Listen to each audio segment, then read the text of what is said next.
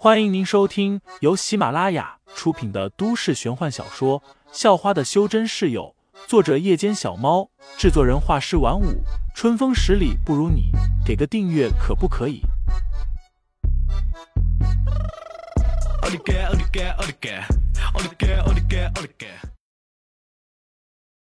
第一百零九章，我让你先打我一拳下。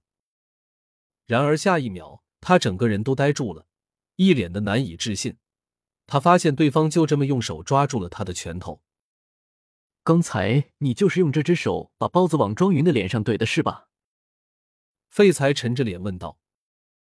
罗清河用力想要把拳头抽回来，结果发现根本动不了。是又怎么样？罗清河还是不怕。是的话，那我就要恭喜你了。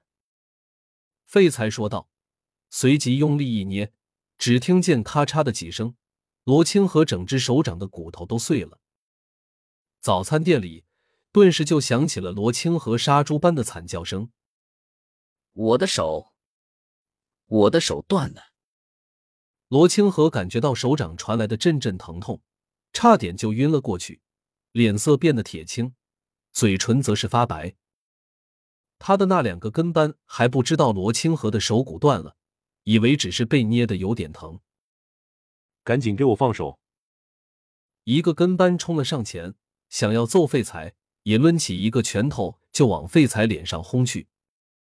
废材手疾眼快，又伸出手把这跟班的拳头抓住，接着用力一捏，又是咔嚓的几声，这跟班的手骨也都断了。早餐店里又多了一阵杀猪般的惨叫声。这惨叫声还引来了许多路过的学生。啊，这里好像打架了，好像还是两个打一个，是三个打一个，竟然这么欺负人！许多学生都开始议论了起来。这些学生有一部分是夏阳一中的，也有一部分是夏阳二中的。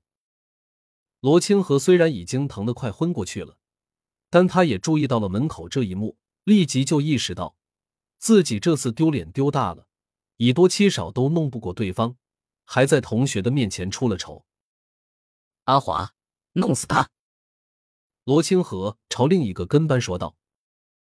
那个跟班立即就明白了，脸色冰冷，从一旁拿过一根手臂粗的棍子，接着就冲了上去。这一幕让门口围观的同学们都是尖叫了起来。废材则是不慌不忙。直接就一脚踢了过去，踢在了那个跟班的小臂上。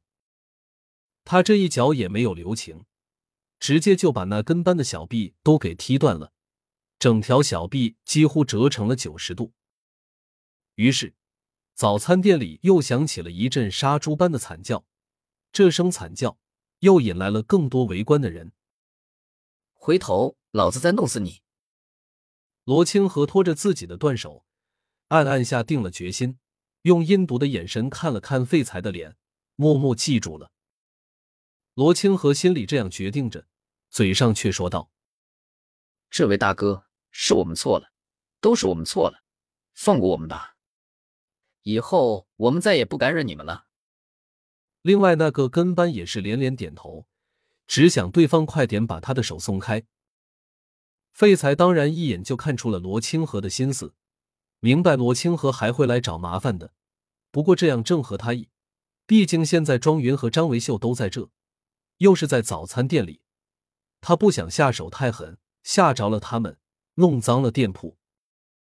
于是废材松开了手，说道：“给他们磕头认错后，就可以滚了。”磕头认错，三个人一听，脸色变得有些难看了。可是自己的骨头都断了。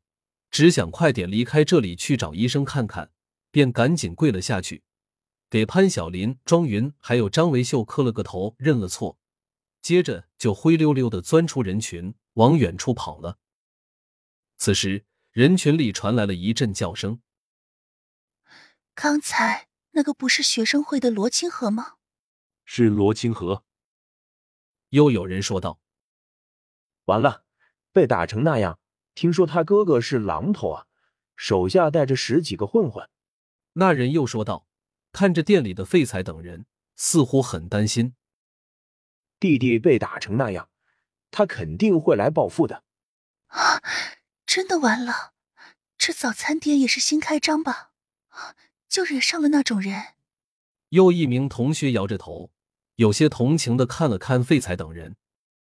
人群散去后，张维秀和庄云都是担心了起来，好像自己真的惹上了不该惹的人。